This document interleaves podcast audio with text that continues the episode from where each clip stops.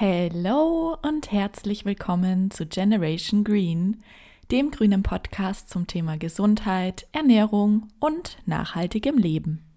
Ich hoffe, es geht euch allen gut und ihr seid weitestgehend gesund. Ich habe letztes Mal gesehen, dass Generation Green schon seit über einem Jahr online ist. Und es ist total interessant. Erstens, wie schnell dieses Jahr vorbeigeht. Ist ja oft so, vor allem wenn man neue Projekte hat. Und wie sehr man sich innerhalb dieser Projekte, vor allem in der ersten Zeit, verändert. Also man sich persönlich, aber auch das Projekt und wie man an dieses Projekt herangeht. Und ähm, ja, gerade in der Recherche zu dieser neuen Podcast-Folge heute ist mir aufgefallen, wie sehr sich mein Rhythmus für Generation Green auch verändert hat. Denn am Anfang war ich wirklich sehr, sehr bestrebt, die Podcast-Folgen aller zwei Wochen online zu stellen. Und ja, ihr habt es ja so über den Sommer ein bisschen mitbekommen. Es hat sich so ein bisschen verschoben. Ja, war auch nicht schlimm, weil, glaube ich, viele aus dem Podcast-Game auch im Sommer so ein bisschen raus waren. Und in der letzten Folge habe ich noch gesagt, ja, jetzt kommen wir langsam wieder in den zweiwöchigen Rhythmus hoffentlich. Ja, und das hat sich jetzt auch wieder verschoben. Und ich glaube, es ist an der Zeit zu sagen, ich lade die Folgen von Generation Green hoch, wann es sich für mich richtig anfühlt, wann ich entspannt dazu komme und ja, mir einfach keinen Stress mehr mit den Podcast-Uploads zu machen. Das Thema der heutigen Folge, Stress, ist eine sehr passende Einleitung ähm, und ich durfte unheimlich viel auch nochmal durch diese Folge, durch die Recherche zu der Folge lernen, für mich persönlich und auch für ähm, ja, die Art, mit Themen umzugehen, wie zum Beispiel solche persönlichen Projekte wie Generation Green, ähm, aber auch der Umgang mit meinem Hauptjob, der Umgang mit meinem Alltag, mit der Freizeit, mit der ganzen Lebensgestaltung. Und ich freue mich total, heute mit euch so ein paar Erkenntnisse zu teilen und das in einer Art, wie es für uns alle die beste Qualität verspricht. Denn es bringt letztendlich niemandem was, weder mir noch euch, wenn man sich wegen solchen Dingen wie dem Podcast-Projekt zum Beispiel oder auch anderen Themen in unserem Leben künstlich, meistens ist das nämlich selbstgemachter innerlicher Stress, wenn man sich den aufbürdet. Bringt einfach niemandem was. Deshalb go with the flow. Das soll auch so ein bisschen das Motto sein zu diesem Thema heute lass dich ein bisschen mehr treiben. Geh mit dem Fluss des Lebens. Das ist jetzt schon wieder sehr spirituell. Ähm, aber es ist einfach das, was ich gemerkt habe, was so oft die viel, viel bessere Entscheidung ist. Mehr dazu in der heutigen Podcast-Folge. Und zu den zukünftigen Uploads. Freut euch einfach drauf. Ich werde euch auf Social Media auf dem Laufenden halten. Und ja, dann wünsche ich euch ganz viel Spaß bei dieser Folge.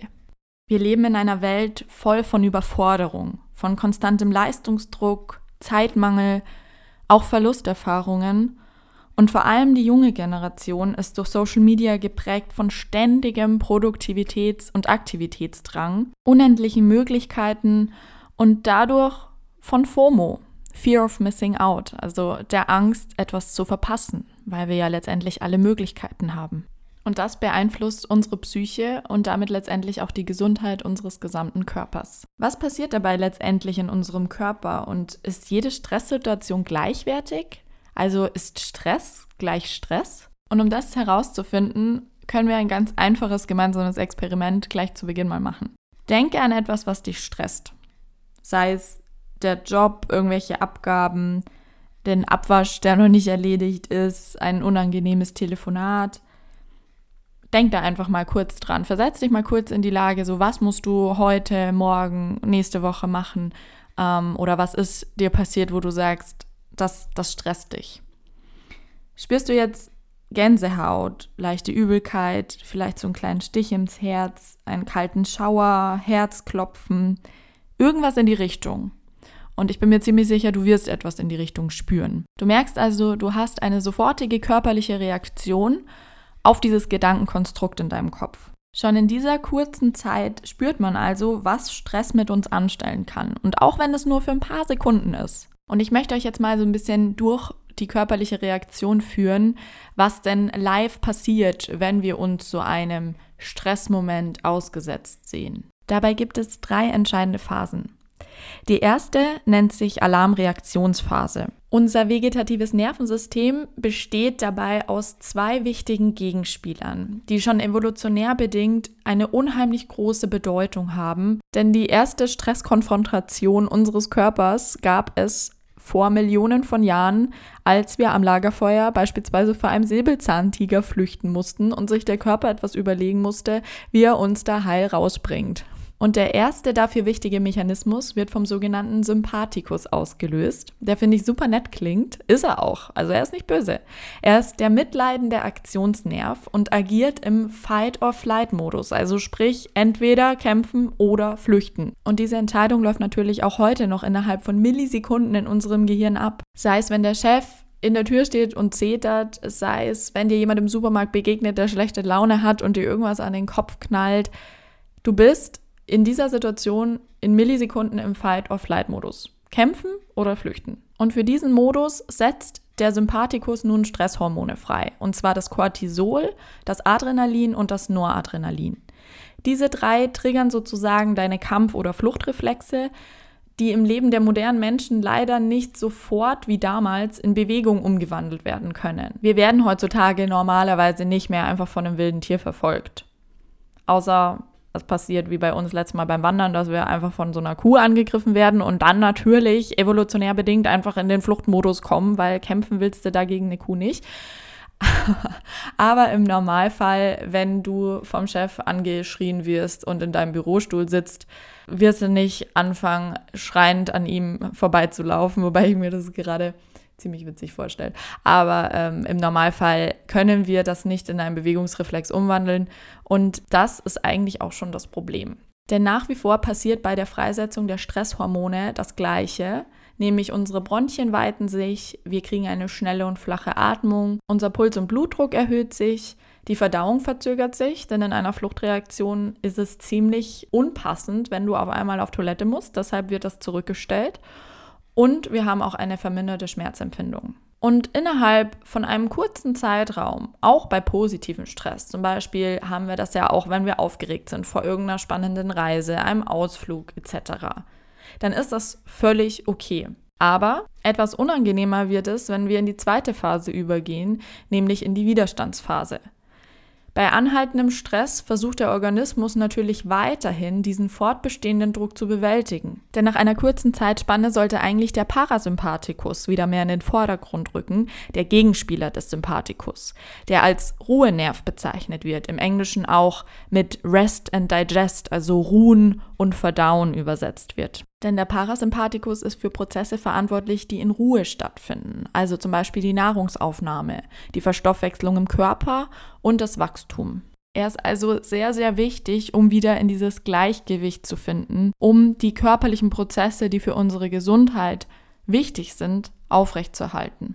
Und in dieser Widerstandsphase, wo unser Organismus damit beschäftigt ist, diesen fortbestehenden Druck zu bewältigen, entscheidet ganz bedeutsam, wie wir persönlich diesen Stress wahrnehmen.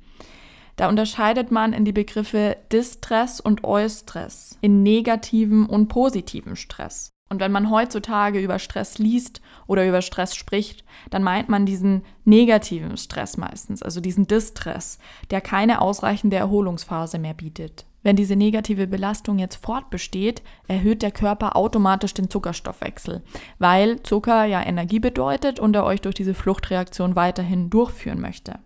Er steigert die Empfindlichkeit der Gefäßmuskulatur für diese Stresshormone, Adrenalin und Noradrenalin und dämpft die Schilddrüsen- und Sexualfunktion. Und das erklärt auch zum Beispiel, wieso in stressigen Phasen viele Paare weniger Sex haben, weil der Körper evolutionär bedingt versteht, okay, wir befinden uns gerade in einem absoluten Ausnahmezustand. Themen wie Verdauung, ordentlicher Stoffwechsel und Sexualtrieb werden hinten angestellt, weil die eben nicht zum akuten Überleben benötigt werden.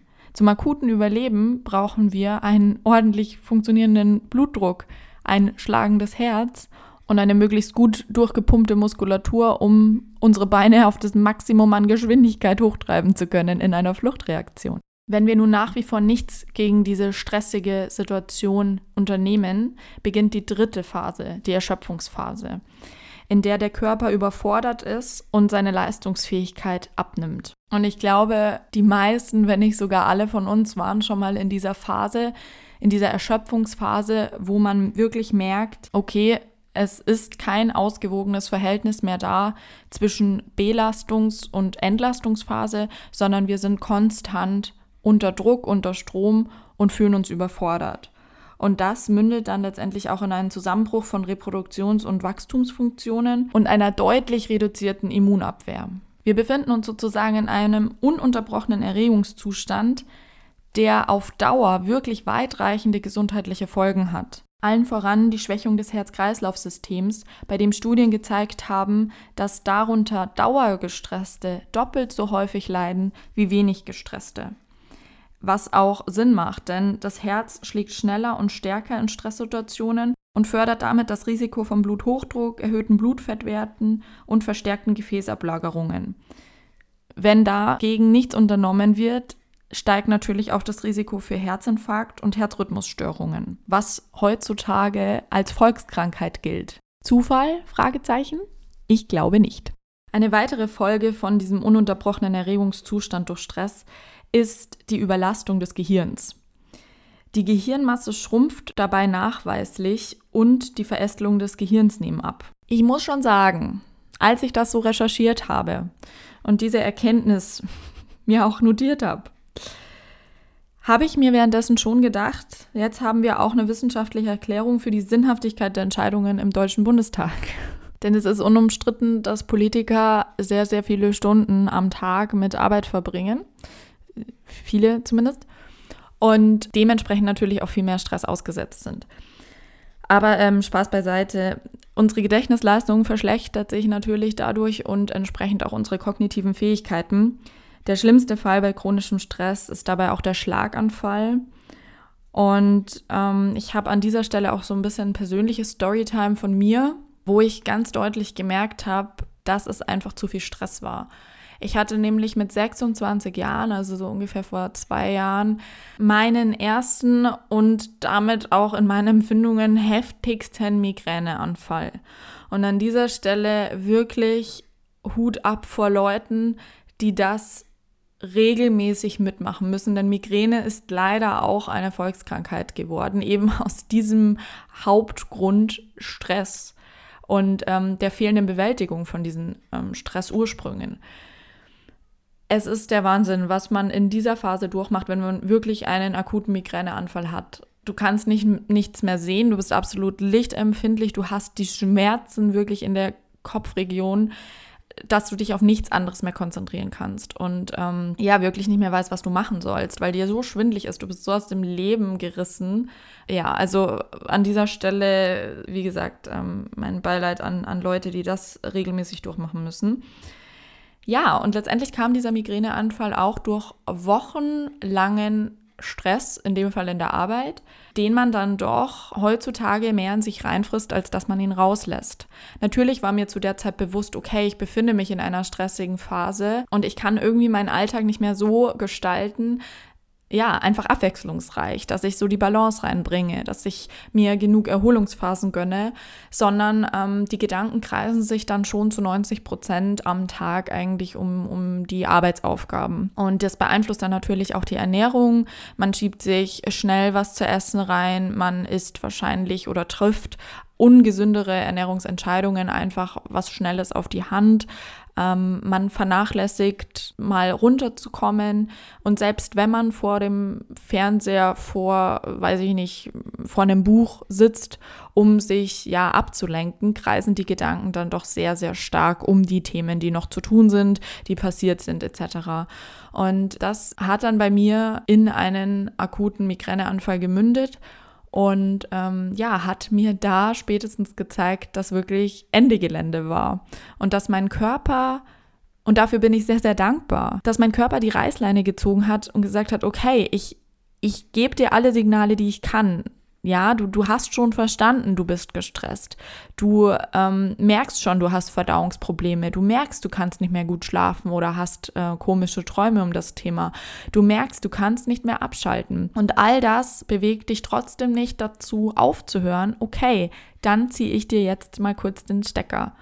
Und das, wie gesagt, war sehr notwendig und sehr wichtig. Und ähm, das ist aber traurigerweise, glaube ich, das Schicksal von vielen Leuten, die dann trotzdem danach bewusst nichts an ihrem Lebensstil, an ihrer Einstellung zur Arbeit, an ähm, der Arbeit selbst was ändern, weil sie ja, unterschiedlichste Beweggründe haben, wie Angst irgendwie vor Veränderung, Angst ähm, vor fehlender Akzeptanz und Wertschätzung, wo meistens das Selbstwertgefühl sehr, sehr stark an die Erfolge im Job zum Beispiel gekoppelt sind. Und das ist ein großes Problem. Und das ist ein sehr, sehr großes Managerproblem zum Beispiel auch, was wir haben in unserer heutigen Welt, wo die Wirtschaft dann doch sehr, sehr viel Einfluss auf unser aller Leben hat. Ja, vielleicht kennt ihr auch ähnliche Situationen bei euch, in eurem Umfeld, bei euch persönlich.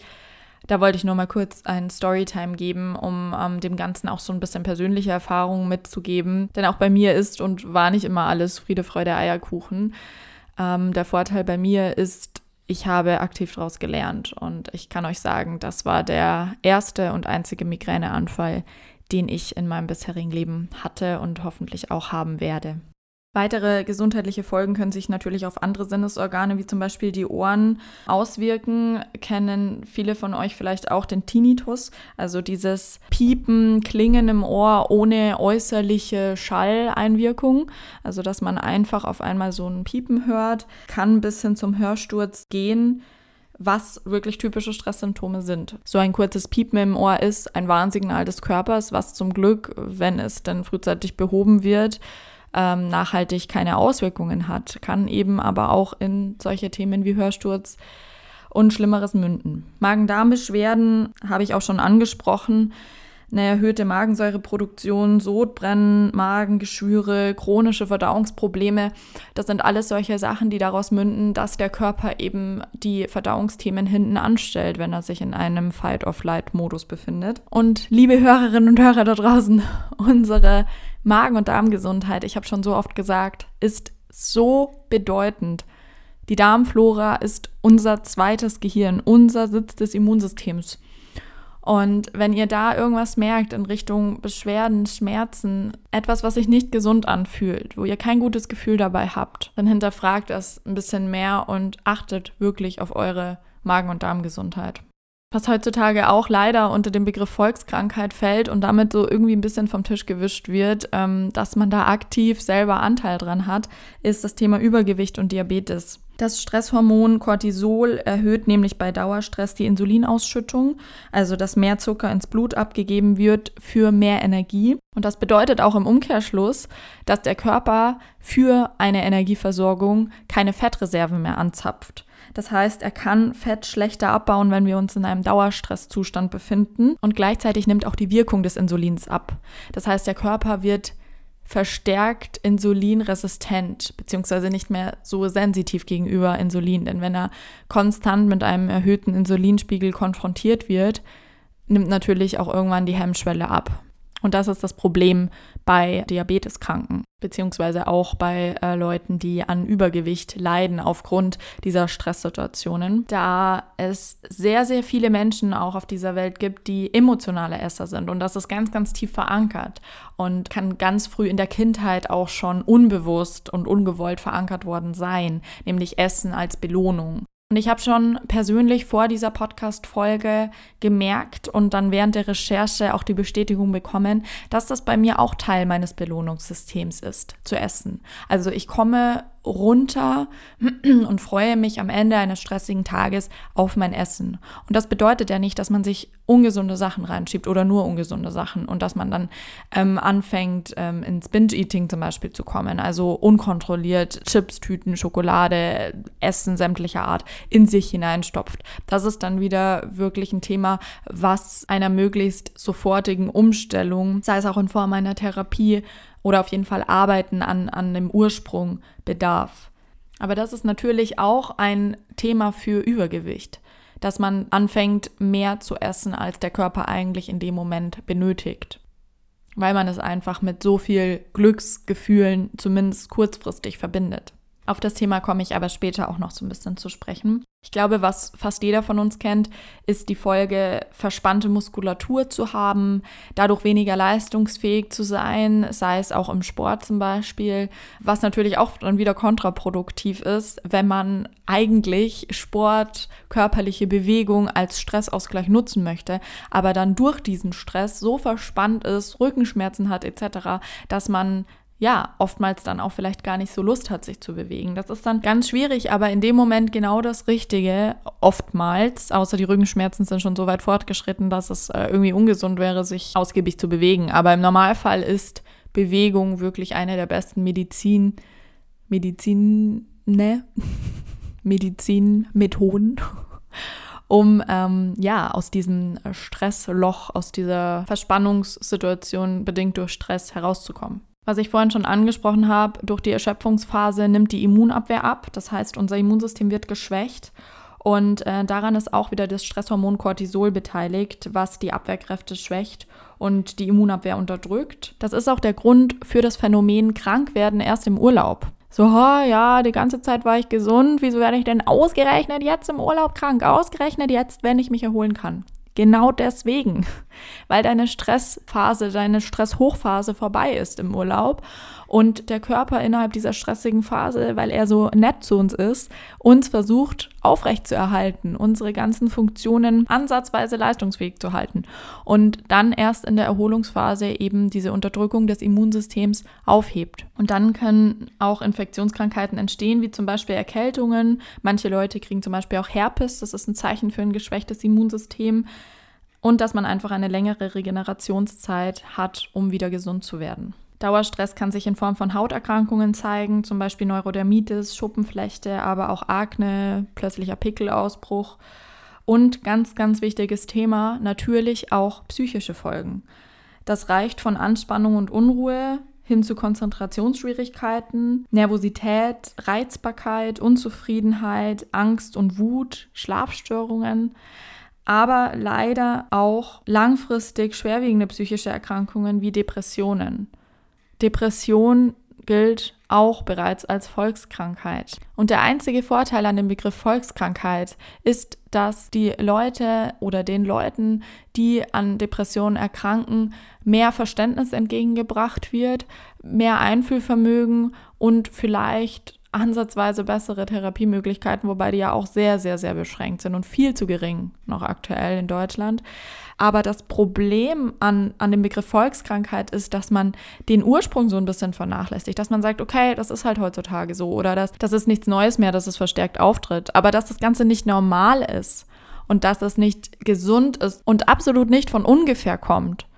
Das wird meiner Ansicht nach so ein bisschen dadurch in den Hintergrund gerückt mit diesem Begriff, ja, Volkskrankheit. Das ist das gleiche wie zu sagen, ja, man wird halt alt und stirbt. Das ist einfach so. Das ist die perfekte Überleitung zur letzten großen Folge. Ist das wirklich so? Wir werden einfach alt und sterben? Einfach so? Entschließt sich unser Herz nach 80, mittlerweile 90 Jahren einfach so jetzt zu schlagen aufzuhören. Diese wohl bedeutendste Folge, auch was die wissenschaftlichen Forschungserkenntnisse dazu betrifft, von Stress ist Alterung. Alterung in Form von Oxidation. Oxidation kennen wir zum Beispiel beim typischen Rostprozess. Und was ist Altern letztendlich? Sagt man ja auch umgangssprachlich. Man, man rostet. Alles sieht äußerlich und auch innerlich danach aus, als würde es so ein bisschen verkalken, verrosten, einfach einschlafen. Und das hat mit dem Thema oxidativer Stress zu tun. Was ist oxidativer Stress?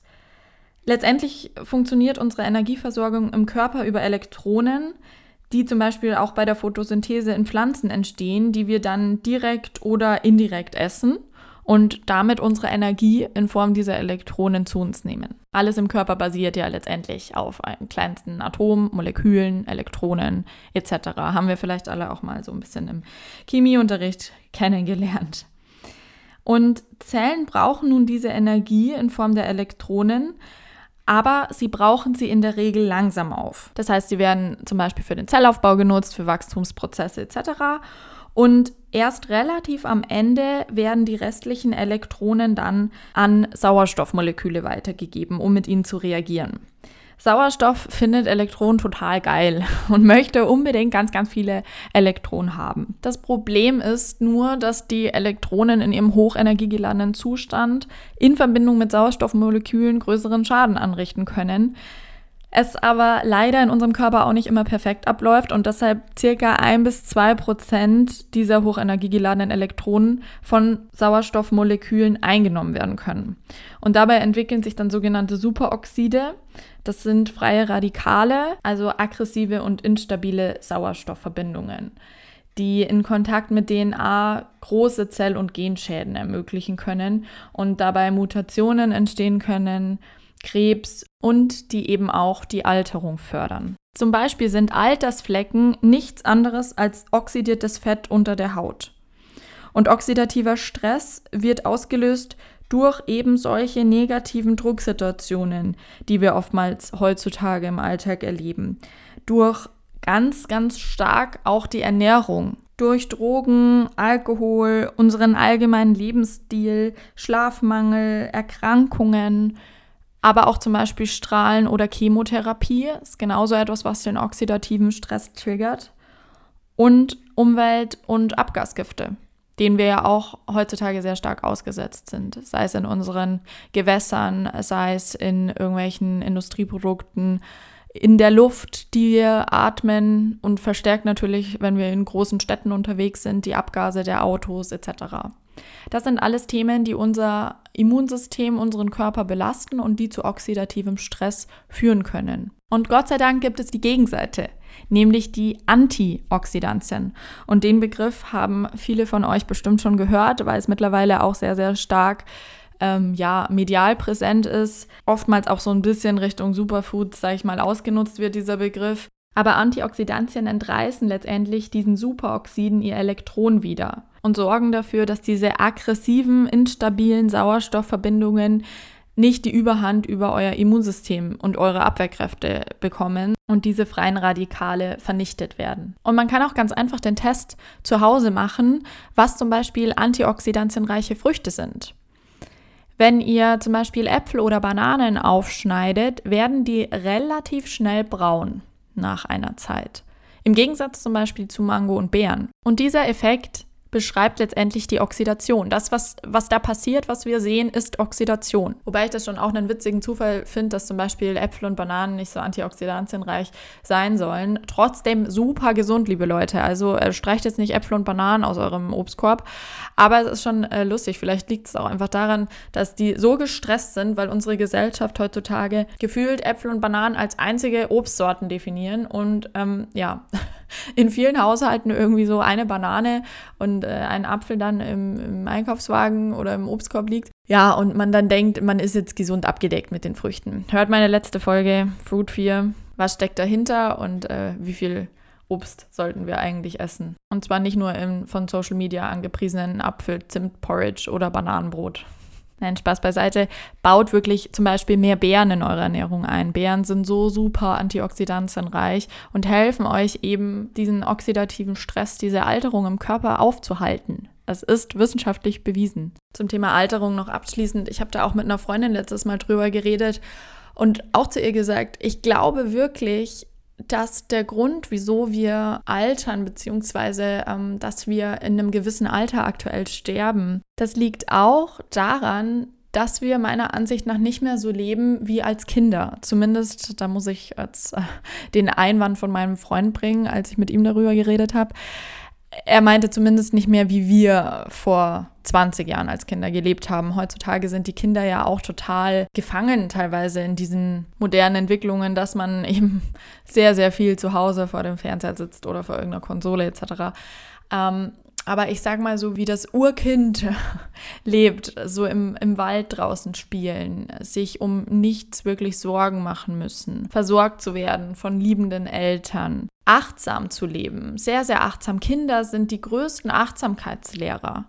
Die sehen Sachen in der Natur oder im, im Leben generell, die wir als Erwachsene gar nicht mehr bemerken, wo wir gar nicht mehr den Sinn dafür haben und die dann eben auch in vielen Sachen nicht die Probleme sehen, die wir heutzutage sehen, weil sie gar nicht sich solche Gedanken um die äh, Zukunft oder Vergangenheit groß machen. Da komme ich auch gleich noch drauf, was das eigentlich für ein wertvoller Tipp ist, im Hier und Jetzt zu leben. Und ich glaube auch, dass wir beim Thema Alterung rein auch mit der Medizin etc. natürlich noch viel weitere Fortschritte erreichen können. Aber ein ganz, ganz, ganz großer Baustein ist ein aktives Stressmanagement und ein gesundes Mindset.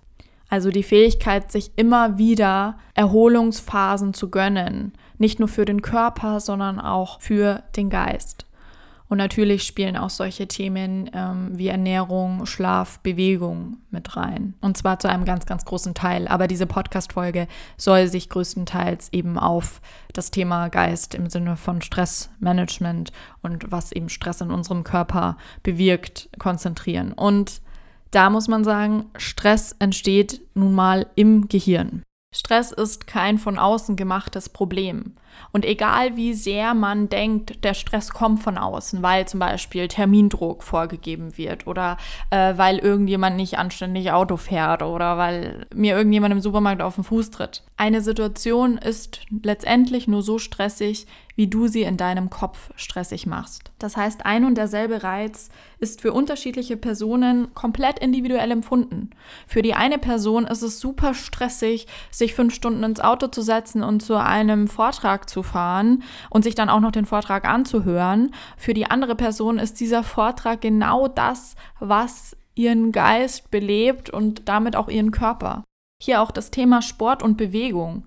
Unheimlich wichtig zum Stressabbau. Die Zellen werden dabei vermehrt mit Sauerstoff versorgt, der ganze Stoffwechsel wird angekurbelt, Blutzucker, Blutfette und der Stresshormonpegel sinken, die Glückshormonproduktion steigt, also Endorphine, Serotonin haben wir auch schon alles mal gehört. Alles schön und gut. Aber es gibt auch eine Gegenposition. Und zwar zu viel negativer Stress, also dieser Distress, durch Sport.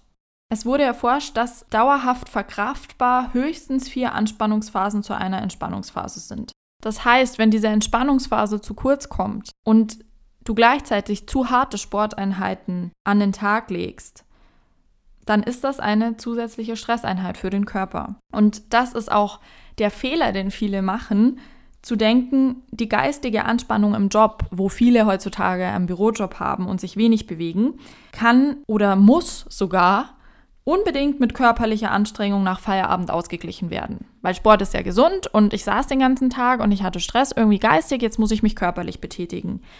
An sich ein schöner Gedanke.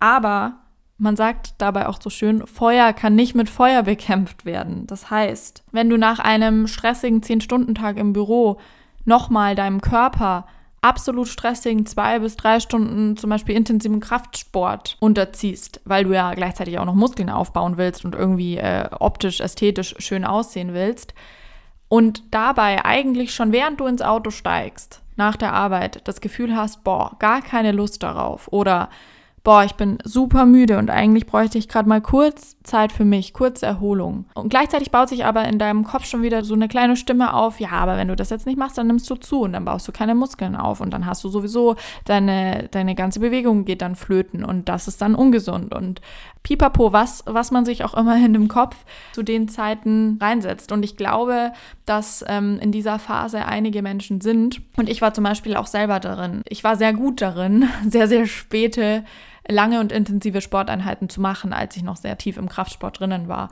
Und ich möchte nicht sagen, dass jede Sporteinheit, jede Einheit damit stressig war. Überhaupt nicht. Ich habe den Kraftsport geliebt. Und das macht auch sehr, sehr viel aus.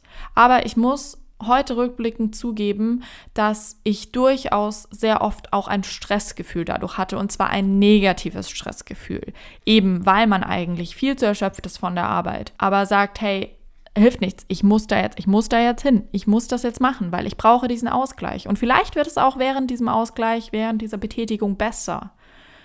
Aber oftmals macht man den Fehler, dann nochmal im Sport eben das auszugleichen, was man geistig am Tag anderweitig geleistet hat und dann körperlich nochmal sich den Rest zu geben. Und das ist genau das, was den Sport letztendlich auch ungesund machen kann. Und genau deshalb ist zum Beispiel Yoga so gesundheitsfördernd und wohltuend, weil Yoga eine sehr, sehr gute Mischung darstellt aus Kraft und anstrengenden Einheiten und gleichzeitig aber ausreichend Entspannungs- und Erholungsphasen. Und deshalb bin ich zum Beispiel auch ein sehr, sehr, sehr großer Yoga-Fan geworden. Das liegt aber auch an ganz, ganz vielen anderen Dingen, was ich an, dieser, an diesem Sport, an diesem Ritual so super, super schön finde. Und das muss man auch nicht machen. Und ich sage auch nicht, hört alle auf mit Kraftsport. Aber hört mal so in euren Körper rein, was ist der Sport, der mir wirklich, wirklich Spaß macht. Und nicht nur, weil es in irgendeiner Zeitschrift steht und nicht nur, weil mir davon versprochen wird, dass ich so und so davon aussehe, sondern was verlangt euer Körper wirklich und was macht euch wirklich Spaß? Und dann ist das der Sport, der für euch gut ist und der euch gut tut und der euch eure Gesundheit erhält und genau das ausgleicht, was ihr eben vielleicht mal in anderen stressigen Phasen im Alltag als Ausgleich wirklich braucht und nicht als zusätzliche Stresseinheit. Auch bekannt als Managerpuls, ne? Also so der typische Manager, der irgendwie einen 10-12 Stunden Tag hat, aber in der Früh noch unbedingt laufen geht mit einem Puls von 160. Es ist kontraproduktiv. Egal, ob das jetzt ein Ticken Bewegung war im sonst so sitzenden Alltag, es bringt leider auch wissenschaftlich bewiesen nichts und schadet eher eurer Gesundheit noch. Das Ziel für optimale Leistungen, Wohlbefinden und einen gesunden Körper ist also ein gesundes Verhältnis zwischen Sympathikus, also dem Aktivitätsnerv, und dem Parasympathikus, dem Ruhenerv. Die sollten sich möglichst ausgleichen und vor allem eine Überaktivierung des Parasympathikus eben vermieden werden. Abschließend zu dem ganzen Thema Stress und Umgang mit Stress möchte ich euch auch noch so ein bisschen meine Erkenntnis der letzten Monate mit an die Hand geben. Ich habe mich intensiv mit Persönlichkeitsentwicklung schon über Monate lang hin beschäftigt, aber da gibt es ja auch ganz, ganz viele unterschiedliche Herangehensweisen und was mir total geholfen hat, ist mehr in die Richtung Achtsamkeit, Bewusstsein zu gehen. Und das ist eine Form von Persönlichkeitsentwicklung, die sehr, sehr ähm, stark natürlich auch aus dem Buddhismus kommt, also spiritueller angehaucht ist und jetzt weniger was damit zu tun hat, ob du jetzt vor einem ähm, wichtigen Ereignis auf ein Trampolin springst, à la Tony Robbins, oder ähm, ja, diese ganze Speaker-Gemeinschaft in Richtung Motivationsreden und ähm, wie gestaltest du deinen Alltag möglichst effektiv und produktiv. Was übrigens, finde ich, wirklich, wirklich gute Herangehensweisen sind. Aber auch das kann uns unter Druck setzen. Das habe ich schon zu Beginn gesagt. Wir leben in einer Gesellschaft, die sehr, sehr stark von diesem Produktivitäts- und Aktivitätsdrang eingenommen ist.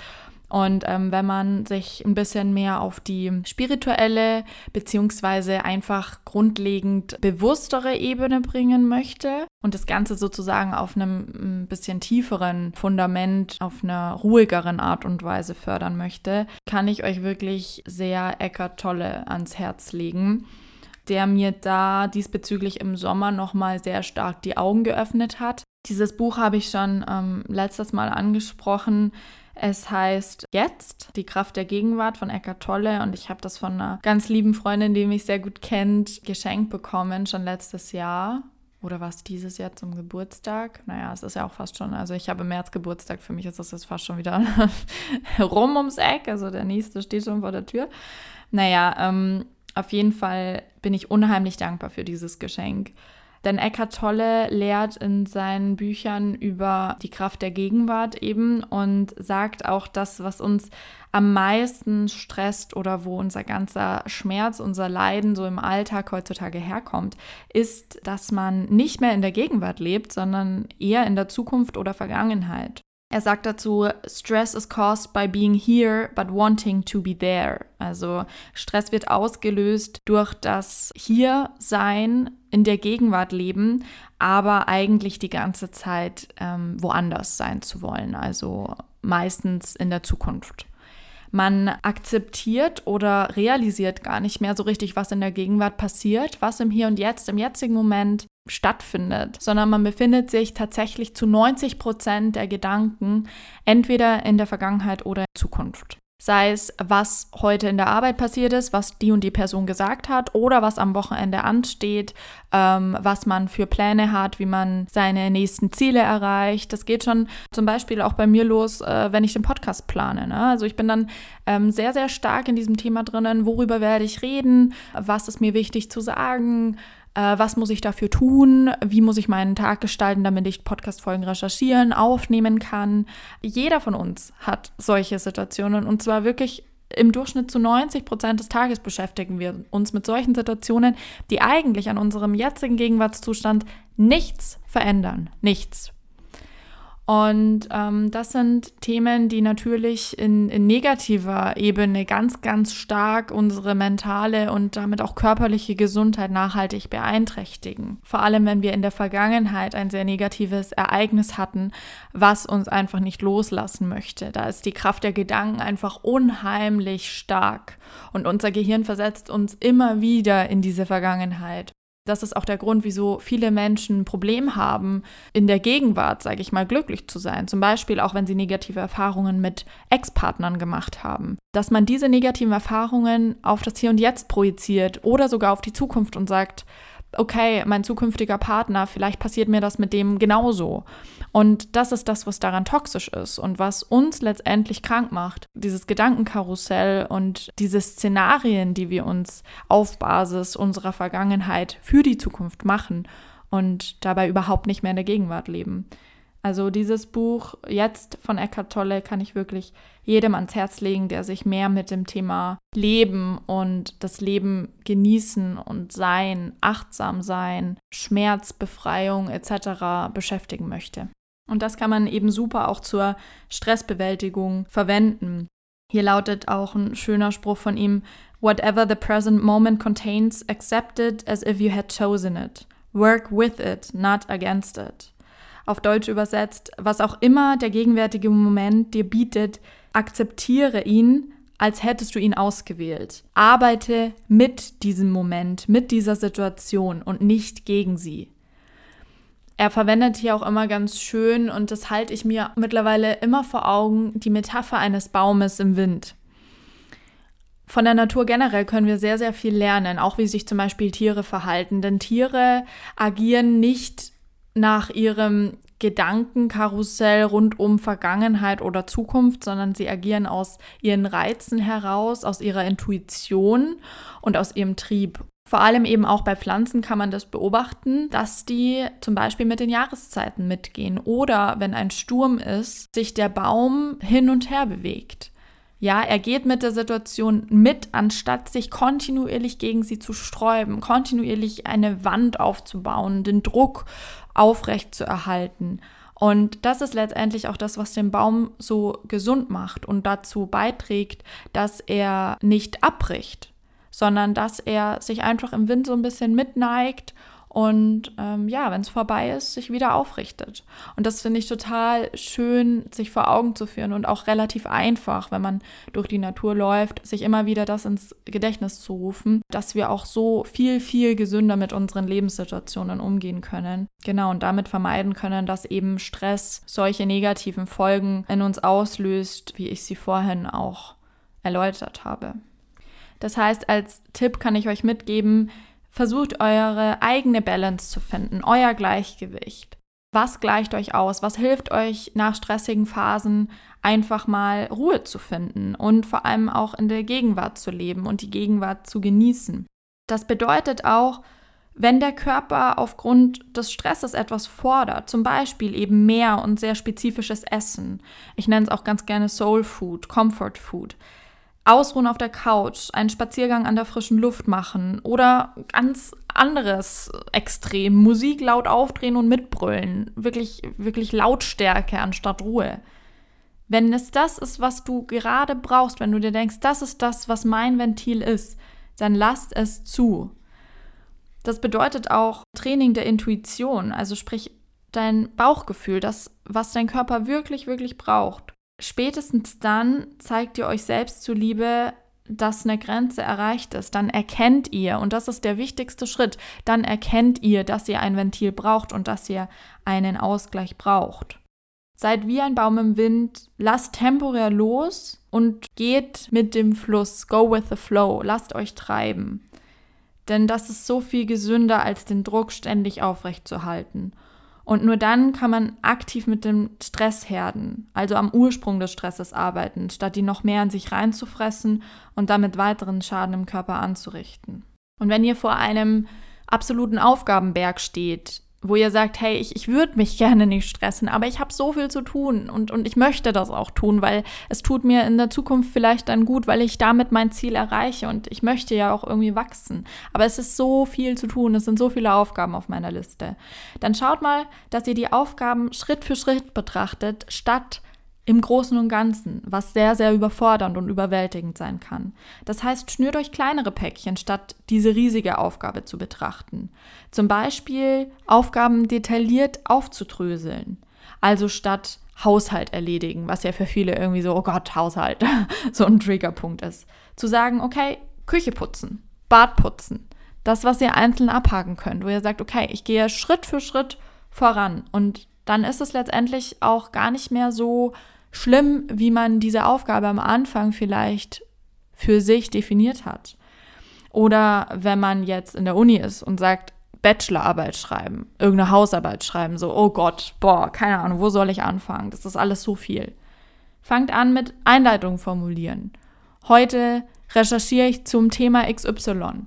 Solche Sachen. Kleine Päckchen schnüren. Und dann wird dieser große Berg an Aufgaben zu viel, viel angenehmeren, kleineren Aufgaben und ihr bringt euch Schritt für Schritt weiter an euer Ziel. Und übrigens dazu dieses kleine Aufgaben erledigen, kleine Brötchen backen. Loslassen, Dinge gut sein lassen, sich erholen, ausruhen, mal nichts tun. Das darfst du mit gutem Gefühl. Der Schritt zu einem gesunden Körper und vor allem zu einem gesunden Mindset, zu einem gesunden Geist ist Dinge zu akzeptieren und anzunehmen. Und vor allem Dinge, die man nicht akut ändern kann. Denn manches braucht auch einfach seine Zeit und manches lässt sich nicht von heute auf morgen ändern. Und da tun sich viele Leute, und es ging mir genauso, ganz, ganz schwer teilweise das anzunehmen. Das bedeutet, mal aktiv an diesem FOMO, dieser Fear of Missing Out, dieser Angst, etwas zu verpassen, arbeiten, mal gut sein zu lassen, sich auf das Hier und Jetzt zu konzentrieren und kein schlechtes Gewissen zu haben aufgrund von angeblicher Faulheit oder mangelnder Disziplin, weil man jetzt doch nicht irgendwie das Zwei-Stunden-Workout nach einem anstrengenden Arbeitstag macht, der fehlenden Kontrolle bei welchem Thema auch immer. Zum Beispiel, oh Gott, jetzt habe ich eine Packung Chips gegessen. Oder jetzt saß ich irgendwie drei Stunden vorm Fernseher, obwohl ich eigentlich nur eine Stunde machen wollte, weil das ist die Pomodoro-Technik, damit man maximal produktiv ist. Ja, irgendwie vier Stunden Arbeit, eine kleine Stunde Pause. Nein, vielleicht braucht ihr auch einfach mal zwei, drei Stunden Pause. Ansonsten geht nämlich die Stressspirale an anderer Stelle los. Zum Beispiel Stress wegen dieser Illusion der Vergangenheit. Also, wieso habe ich jetzt die Tafel Schokolade gegessen?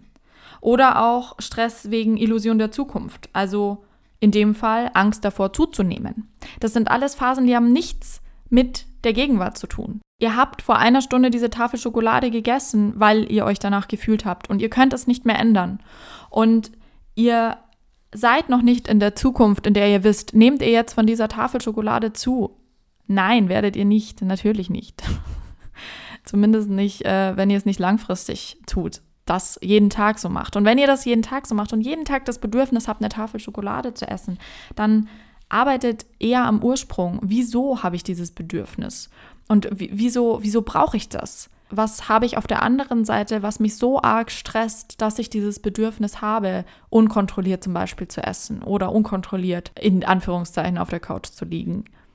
Solche Themen. Der Ursprung ist immer das Entscheidende und nicht die Symptome und am Ursprung muss man arbeiten und nicht an dem Resultat, was dabei rauskommt. Und zulassen heißt in dem Fall nicht, nichts an dem schmerzenden Ursprung des Stresses zu ändern. Wenn du dich und dein Gemüt dann temporär beruhigt hast, kannst du aktiv daran arbeiten, deine zukünftige Gegenwart zu verbessern. Das ist jetzt sehr philosophisch, etwas spirituell angehaucht, aber Vielleicht kann ich euch mit dem Gedankenstrang so ein bisschen helfen, das ganze Thema auf einer anderen Ebene besser zu verstehen und ja, euch so ein bisschen dazu inspirieren, wie ihr aus solchen Situationen rauskommt oder aktiv eben auch was daran ändern könnt. Und ja, deshalb ist das zum Beispiel auch ein ganz großer Bestandteil von meinem Coaching. Deshalb bin ich so unheimlich dankbar, dass ich ganzheitliche Gesundheitsberaterin bin und mich nicht nur auf das Thema Ernährung fokussiere, was trotzdem ein übergreifender Punkt ist, weil die Ernährung, das, was wir uns zuführen, so, so viele Auswirkungen hat. Nicht nur auf unseren Körper, sondern eben auch auf unseren Geist und auf unser Gesundheitsempfinden.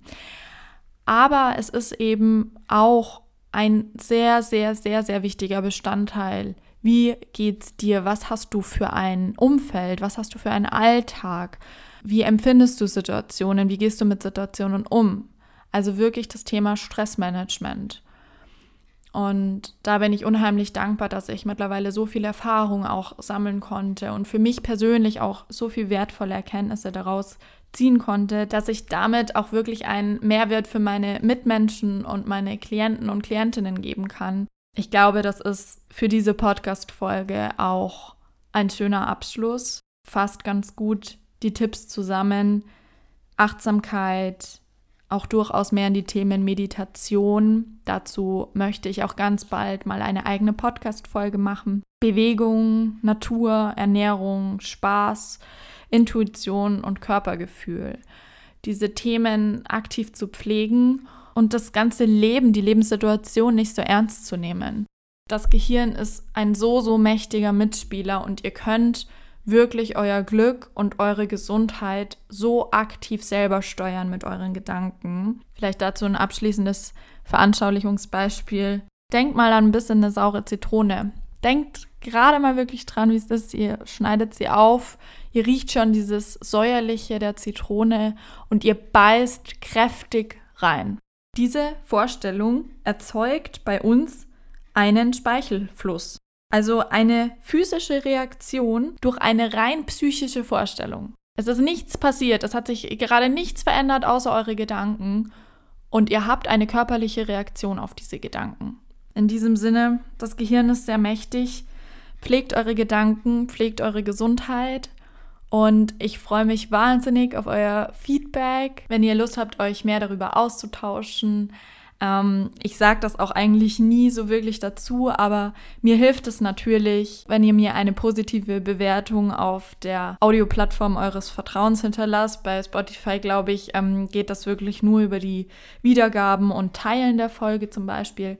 Aber wenn ihr das Ganze über Apple Podcast zum Beispiel hört oder auch auf anderen Plattformen, könnt ihr aktiv Bewertungen dalassen ja, das wollte ich an dieser Stelle einfach mal sagen, weil wir so auch erreichen, dass diese Podcast-Folgen mehr Leute erreichen. Und das ist aktuell wirklich so mein highest excitement, das, was mich antreibt und motiviert, dass ich Leuten Mehrwert bieten kann und ähm, Inspiration und Freude mitgeben kann mit diesen Podcast-Folgen. Und ja, deshalb bedanke ich mich ganz, ganz doll bei euch fürs Zuhören fürs Feedback geben, vielleicht auch weitersagen, weiter verbreiten. Und ähm, in diesem Sinne, bleibt alle gesund und glücklich. Ich freue mich auf die nächste Folge und bis ganz bald. Ciao, ciao.